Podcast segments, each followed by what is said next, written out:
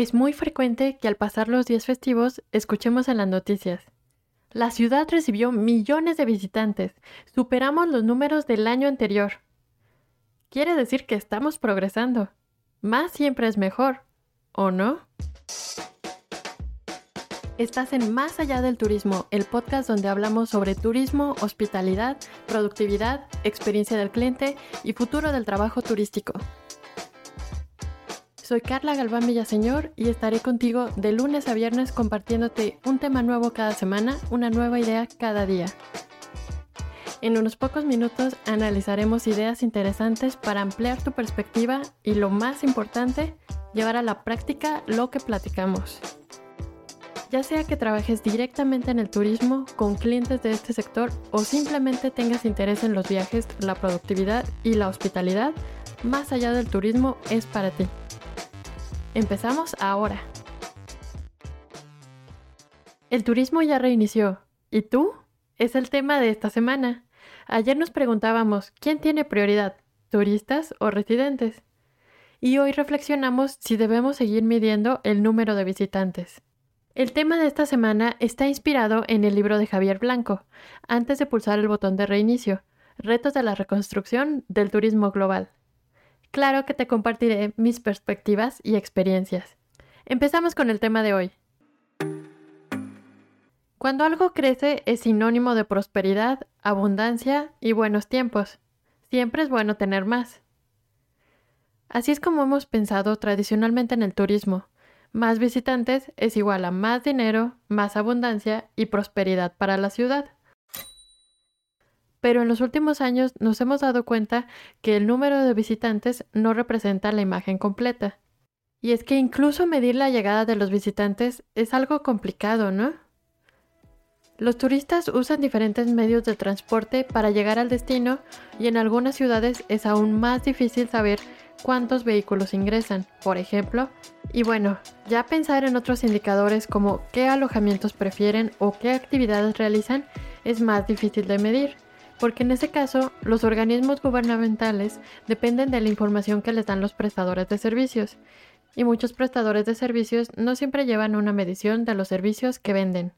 La medición de las llegadas es muy básica, entonces, porque además es difícil encuestar a todos los visitantes para preguntarles otros aspectos como su motivo de viaje a esa ciudad, con quién viaja, dónde se hospedará, cuánto planea gastar, etc.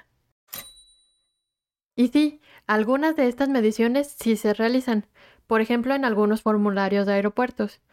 Pero, ¿alguien en realidad revisa cada una de esas encuestas? ¿Qué se hace con esa información? ¿Sirve para tomar decisiones de planeación, organización o marketing del destino? Aquí solo estamos hablando de un indicador y otros aspectos relacionados. Tal vez complementar la información que tenemos con otros indicadores pueda darnos una mejor visión sobre qué tanto está beneficiando al turismo a una ciudad. Si decimos que el turismo trae prosperidad a los destinos, podríamos medir el número de empleos que genera este sector empleos de calidad, claro.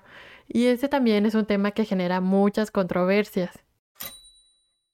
Ayer hablábamos de los residentes de los destinos turísticos, y exactamente son ellos los que podrían darnos las claves del beneficio del turismo. Al ser una población fija, los indicadores son más fáciles de medir. ¿Qué tan buena es su calidad de vida? ¿Tienen acceso a los servicios básicos, acceso a lugares de recreación, servicios de salud, vivienda, empleos de calidad, respiran aire limpio? ¿Cómo son los índices de delincuencia? ¿Cambian estos índices de acuerdo a la temporalidad turística? Podemos ver que este tema es muy amplio. Aquí lo que intento es darte herramientas para reflexionar cómo estamos haciendo las cosas, qué funciona y qué puede mejorar. Vamos a la parte práctica. Bueno, no esperes que te diga que vayas a hacer encuestas al aeropuerto. Aquí la aplicación de estos conceptos lo podemos hacer en nuestro propio entorno. En tu trabajo, ¿llevas mediciones del número de productos o servicios que vendes? ¿Realmente conoces a tus clientes y llevas al menos algún control básico de su procedencia, gustos o características? Si no lo llevas, ahora es un buen momento para pensar cómo puedes registrarlo de una manera sencilla y después irlo modificando de acuerdo a la información que es más útil. También te sugiero que cuestiones la información que recibes. Por ejemplo, ¿qué tan fiables suenan esos números que lees o escuchas en las noticias? ¿Qué significan esos datos? ¿A ti te sirve esa información? Si es así, busca formas de aplicarla. Por ejemplo, para tomar decisiones de viaje dentro o fuera de tu ciudad.